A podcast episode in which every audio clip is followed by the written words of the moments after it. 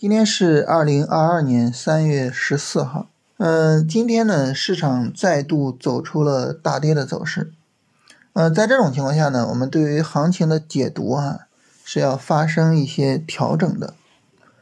呃，那么主要是呢，就是上周的这个上涨过程哈，我们就没办法理解为是市场见底了啊，只能理解为是一个三十分钟的小波段反弹。那么，当我们这么去理解市场的时候呢？呃，对于我们来说，最重要的一个影响就是，啊，这种情况下，我们要理解三月三号以来的日线短线下跌啊是在持续，啊，就等于三月三号一直跌到现在，是一个极其漫长的日线短线下跌的过程。那么，这个对行情的理解呢，对于我们来说有两个影响，啊，第一个影响呢，就是我们正式的操作机会啊，也就是我们经常说。下一次日线短线下跌啊，如果说减速，那么这个时候算是一个操作机会。那么这个操作机会呢，对于我们来说呢，就又要往后放了啊，因为我们需要一个全新的日线短线上涨，然后呢再有一个短线的下跌，这样呢大概就需要两到三周的时间啊，就是呃行情没办法很快的啊走出来这种结构。这是第一个影响，第二个影响呢，就是如果说我们封偏比较高，啊，就是我我不等市场确认是吧？我不等那个优质的短线机会啊，就是当前这个短线下跌我就要做操作。如果说我们封偏比较高的话，那么现在呢等于是新的机会啊，就是上周的上涨夭折了嘛，啊，三十分钟小波段上涨然后夭折了，那现在呢是新的机会，啊，那么这个机会怎么理解呢？就是。三月三号后面的那个三十分钟的大跌是一个下跌，然后呢，上周的上涨是中间一个小波段的反弹，然后现在是新一轮下跌。我们新一轮下跌呢，只要是比之前的那个大的三十分钟下跌规模要小，它就能带来一个底部结构。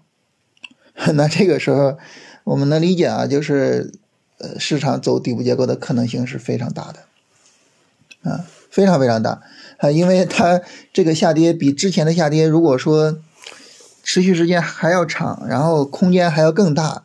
这个太难理解了，这也太恐怖了啊！所以市场很有可能在明后天呢有一个这种小波段级别的底部结构。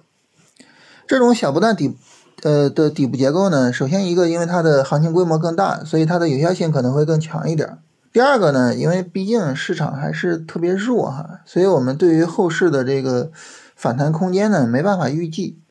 啊，就是不好说，还是要看拉升的情况啊，需要一个强有力的大阳线拉升啊，来去打开后市的上涨空间啊。所以整体上就是，如果说我们封偏比较高的话哈，那么这个行情呢，你愿意参与，那么去参与就，问题不大啊。但是呢。就是如果我们是正常的风险偏好，就是我我并不是那么着急去冒险去赚钱的话，那么还是耐心的等下一次日线短线下跌，也就是去等这个两到三周之后的那个机会啊，这样呢可能会更好一点啊。这是我们在熊市的生存之道哈，就是在熊市里面呢比较重要的就是我们怎么样去控制风险。而控制风险最简单的手段就是减少交易次数，啊，就是控制风险最重要的手段，并不是什么清仓呀、止损呀等等的这些，而是我把交易的次数降下来，这是最基本的手段。其实按照我们的交易条件，按照我们每天聊的内容哈，从年后啊到现在，整体上来说呢，我们是有两次短线操作的机会啊，那两次短线操作的机会呢，都是在。这个年后的那个高位横盘的地方，现在叫高位啊，当时是低位是吧？现在是高位了啊，半山腰吧是吧？年后一开盘，那个半山腰上的横盘的一个区域里面，我们做过两次啊。那两次呢，从大盘的角度上来说呢，呃，没有明显的利润，但是也不会亏损。但是从个股的角度就不好说了哈。但整体上来说，应该能控制在小亏的范畴内。然后呢，从三月三号以来的暴跌呢，我们一直在等。啊，现在呢又要等到两三周之后去，所以等于呢就是年后的可能两个月的时间，我们就只做那两次机会。这样呢，你的操作次数少，你的风险呢就大幅度的就减少啊，然后呢，就可能整体上来说哈，就是风险就能够控制的比较好。当我们在熊市里面呢，能够把风险控制的比较好，我们把子弹尽可能的留着，而等到行情好转的时候，啊，无论说市场正儿八经的要走波段反弹，还是说最终转为牛市哈，就当行情好转的时候，当盈利的可能性更大的时候，那个时候呢，我们才有足够的子弹去做我们的操作，啊，到时候呢，才有盈利的机会。但如果说呢，我们就是拼了命的去做这种操作，然后以至于说这个亏损比较严重的话，这个时候呢，再想挽回损失，再想赚钱呢，就很困难了。所以就想跟大家聊聊这个事情啊，就是，呃，我们经常讲风控，风控，我们可能会觉得风控就是那些具体的操作上的手段，但是其实呢，就是在我们比较忽视的地方，可能呢是更重要的。嗯，也是更可能出效果的风控手段啊。你比如说，我们说这个，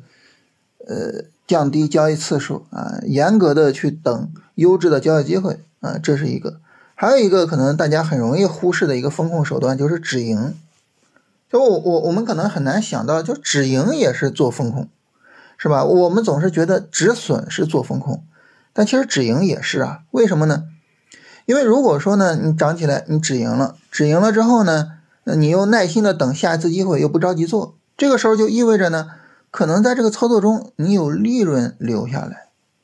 啊，那这就了不起啊，是吧？我们知道，你对抗风险、对抗亏损，最大最大的武器是什么呢？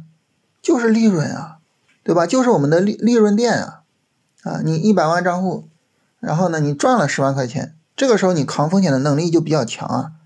但如果说你一百万的账户你亏了十万块钱，那你这个时候你面对风险你就会比较怂啊，